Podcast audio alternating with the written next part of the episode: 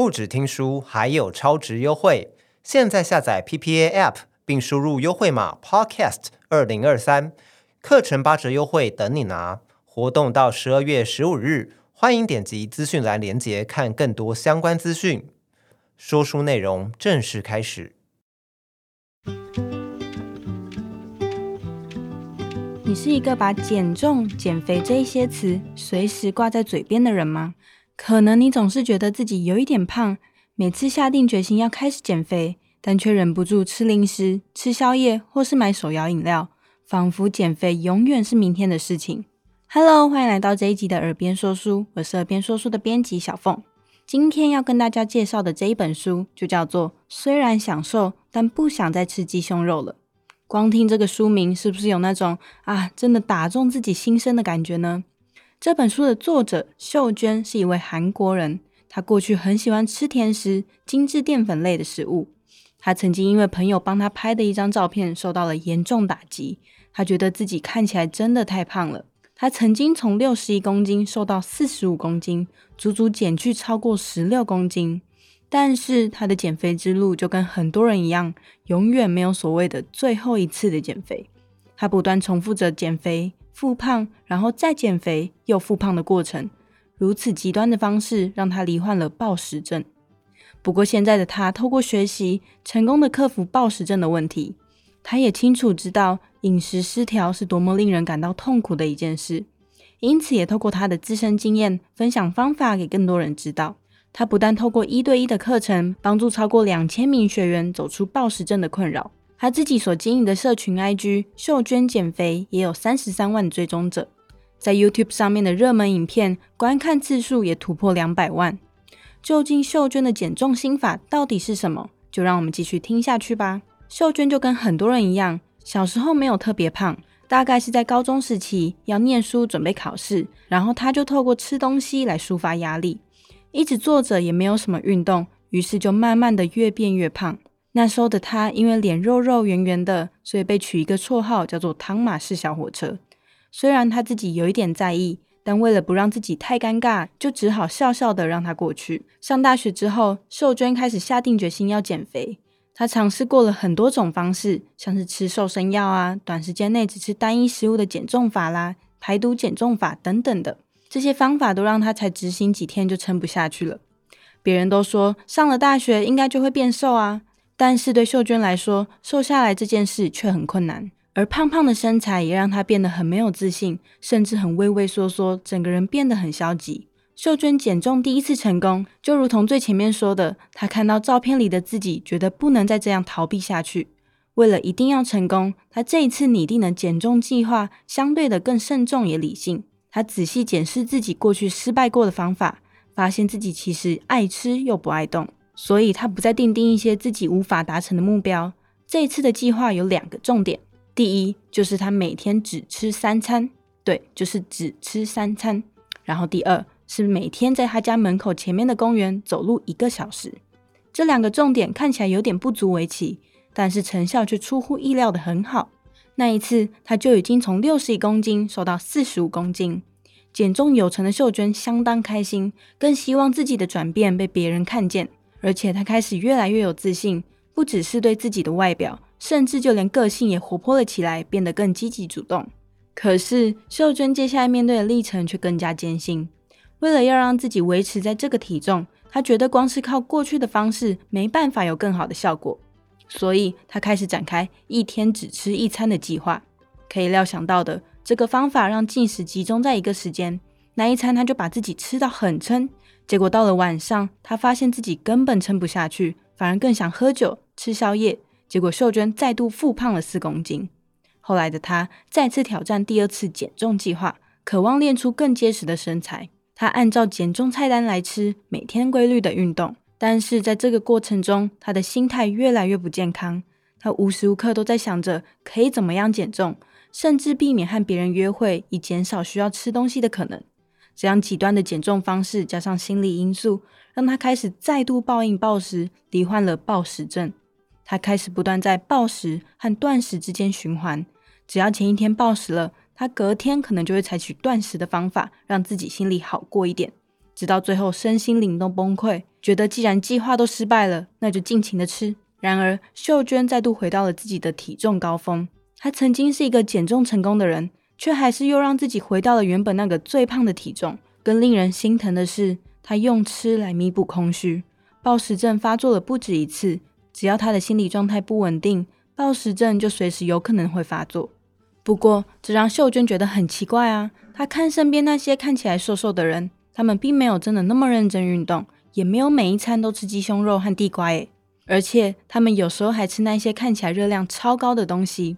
他归纳出这些人有一个共通点，就是他们饿的时候就吃，饱了之后就不吃。相信你已经开始有点怀疑，减重真的有这么简单吗？然而，秀娟坦诚自己过去为了要减重，也几乎没有好好的正视食物，看到食物就是先算卡路里，辨别到底这个食物能不能吃。因此，每一次吃下去食物之后，她总是有满满的罪恶感。而没有办法享有那种吃到好吃食物后会有的满足感。这一次下定决心的秀娟决定要进行人生的最后一次减重，毕竟是最后一次嘛。她不想要逼迫自己设下短时间内就要瘦下十公斤的这种目标，只要跟一般人一样，可以维持正常饮食，不要再反复的暴饮暴食就好了。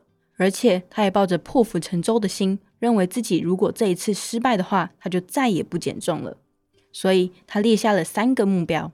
第一个，她决定自己要吃晚餐，因为过去不能吃晚餐的这个想法，反而让他陷入暴食的反效果。第二，就是不要去限制自己想要吃什么，不过必须只能吃一人份。第三，就是他不再强迫自己要每天高强度运动，这样反而会搞得自己很有压力。所以重点是要持续用日常生活中多动的方式来取代。在接下来的过程中，他只要有想吃的东西，他就会当天去吃。包括像是炸鸡、汉堡、麻辣烫等等的高热量食物，他都练习以平常心来看待他们。但是他练习只吃适量，如果有时候吃的比较多，那就多走一些路。透过这样的练习方法来控制，他甚至忘了自己在减重，也没有固定量体重，让自己享受生活。他也说到，拥有食欲是人类的本能，我们一直去压抑它，它反而会用好几倍的力量来反扑。所以从小地方做起，像是不要吃零食、多走路，看起来没有什么计划，但是只要持之以恒，就会看得到效果。接下来，我们就从秀娟的故事反过来检视自己的状况。前面我们有一直提到的暴食症，究竟它会有什么样的症状呢？可能有很多人会以为暴食就是吃的比别人多，但事实上，平常吃的比较多，只能称作是过量。作者在书中提供了几个简单的自我诊断方法。像是不断反复的减重，在暴吃之后，因为害怕变胖，然后用催吐、断食、吃泻药的手段，或是自己其实很饱，但却还是不断塞东西进去嘴巴，搞得自己很痛苦的经历，或是过度在意自己的外表和体型等等的。更可怕的是，暴食症会引起像是忧郁和压力的状况，让暴食的症状会一再发生。而当中最大的问题，就是只要你越逼迫自己，暴食的症状就越容易发生。然而，暴食症它无法只靠意志力来对抗和解决。他也提醒大家，如果你真的已经有暴食症，必须要先认清两件事情。首先，第一件事情就是先不要认为罹患暴食症是自己的错。也许你会在每次暴食之后陷入深深的悔恨，甚至讨厌自己。也有很多人认为有暴食症就是因为无法克制自己想吃的欲望。但是作者强调，这不是意志力的问题。你要知道，这是因为过去错误的减重方式让你造成食欲失调的问题，也请你不要把错误都怪罪给自己。第二，暴食它跟减重是两件事情，是没有办法同时存在的。曾经有人跟作者说到，自己想要摆脱暴食症，可是同时也想要赶快变瘦，不想要放弃变瘦的这个想法。可是呢，一个拥有暴食症的患者，只要没有先摆脱暴食症，减重这件事情就几乎是不可能成功的。所以，必须要先摆脱暴食症，长时间的维持正常饮食习惯，才能渐渐的用健康的方式来减重。好，在我们说完了前面关于暴食症的状况，以及要如何认清和面对这件事情，你可能会想，如果我没有暴食症的话，这样也适用在自己身上吗？其实，在阅读这一本书的时候，我觉得许多心法和实际行动都是通用的。好比说，我们每天在吃东西的时候，你会不会经常冒出像是今天好想吃某一样食物的想法？比方说就是特别想吃炸的，特别想吃烤肉。但是这时候，如果你抵制自己内心的想法，觉得不行，我不能吃，这样会变胖，是不是反而最后会更想吃这个东西？作者在书中就分享了一个故事案例，让我们知道两个人当中，他们各自对待食物的态度不一样。那么，就算都吃了一样的食物下肚，还是会影响到你是可以继续减重下去，还是就此半途而废。这个例子是这样的：比方说，今天有 A 跟 B 两个人，他们今天都想吃五花肉。A 在晚餐的时候就直接去吃了五花肉，也感觉很开心，因为多吃了一点。他决定回家的时候不要搭车，走三十分钟的路回家，当做帮助消化。那么 B 呢？虽然他也一样很想吃五花肉，可是觉得自己不应该有这样的想法。因为这样减重计划就会功亏一篑，但最后 B 还是忍不住吃了五花肉，但他立刻感到懊悔，充满焦虑，随即而来的是 B 的自我放弃。他突然又觉得啊，反正今天都失败了，那就一次吃得够。所以他不但吃了五花肉，之后忍住不吃的零食，他也通通都吃了。所以透过这个故事，作者想要传达的是，这个世界上没有什么食物是绝对不能吃、不能碰的，而是你吃了多少。适量才是最重要的，甚至也不用太担心会因为都在外面吃东西而让你很难控制饮食。好比说，很多人为了减重都会吃鸡胸肉、吃地瓜来取代其他肉类和米饭。但是，与其严格限制自己只能吃什么东西，不能吃什么东西，作者鼓励我们可以适量的吃自己想吃的各种食物。不是说吃鸡胸肉和地瓜不好，而是我们应该没有办法一辈子都只吃鸡胸肉和地瓜，对吧？想减重的人都不希望最后因为受不了而放弃，更没有人想要瘦一阵子就马上胖回来。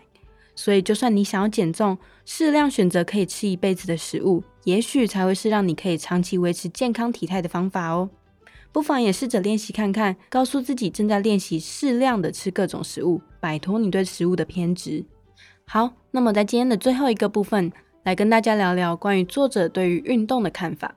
不晓得你平常有没有运动的习惯？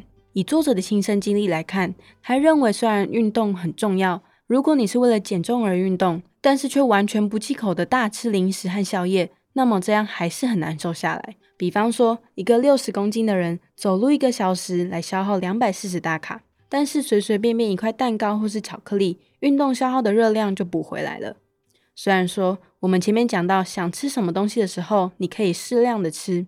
但是如果想要减重，改变你的饮食习惯会比单纯靠运动还要来得重要。作者选择的是在一个小时内进行相对强度低的运动方式，比方说前面我们提到的走路，他认为也不会让你的食欲突然大增。不过对于减重饮食和运动的方式，每个人都有不同的见解。这里提供给大家作者的观点，至于哪一种方式对你来说最合适，就要看你实际尝试过的选择了。作者秀娟在克服摆脱了暴食症之后，她还是维持着运动的习惯。她几乎每天走路，然后比较有空的时候就做做瑜伽，或是到健身房做肌力训练。她认为自己把运动当作是安抚情绪的一种手段，借由运动来消除负面情绪，让自己更加有活力。这一点我自己也特别有感触。以往自己是没什么运动习惯的人。但是因为前一阵子公司举办了一个走路健康比赛，开始每周至少走个三到五天，每天累计大约会走一个半小时的时间。那段时间发现自己的情绪和精神都变得比过去还要更好，饮食的部分也很自然的不会想要吃那么多了。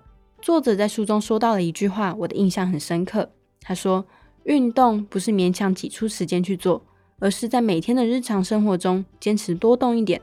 平时如果你就是一个没有运动习惯的人。”不妨就从最简单的开始做起。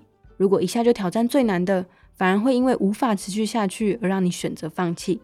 所以放下那个根本达不到的远大目标吧，订定你的运动计划，从平常你就做得到的最低限度开始就好，持续才是最重要的。说到这里已经到了尾声，不晓得你对于作者秀娟的减重故事，是不是也感到相当励志和敬佩呢？我认为作者在书中教给我们最大的一个核心精神，就是没有完美的一天。因为一个减重成功的人，不是因为他过去的每一天都很完美，而是过去的每一天都坚持没有放弃。我想，无论是减重或是人生，这个才是最最困难的。祝福大家能够尽情享受美食之余，也找到适合的方式来维持健康的体态。那今天的说书就到这里，我是边说书的编辑小凤，我们就下一集再见喽，拜拜。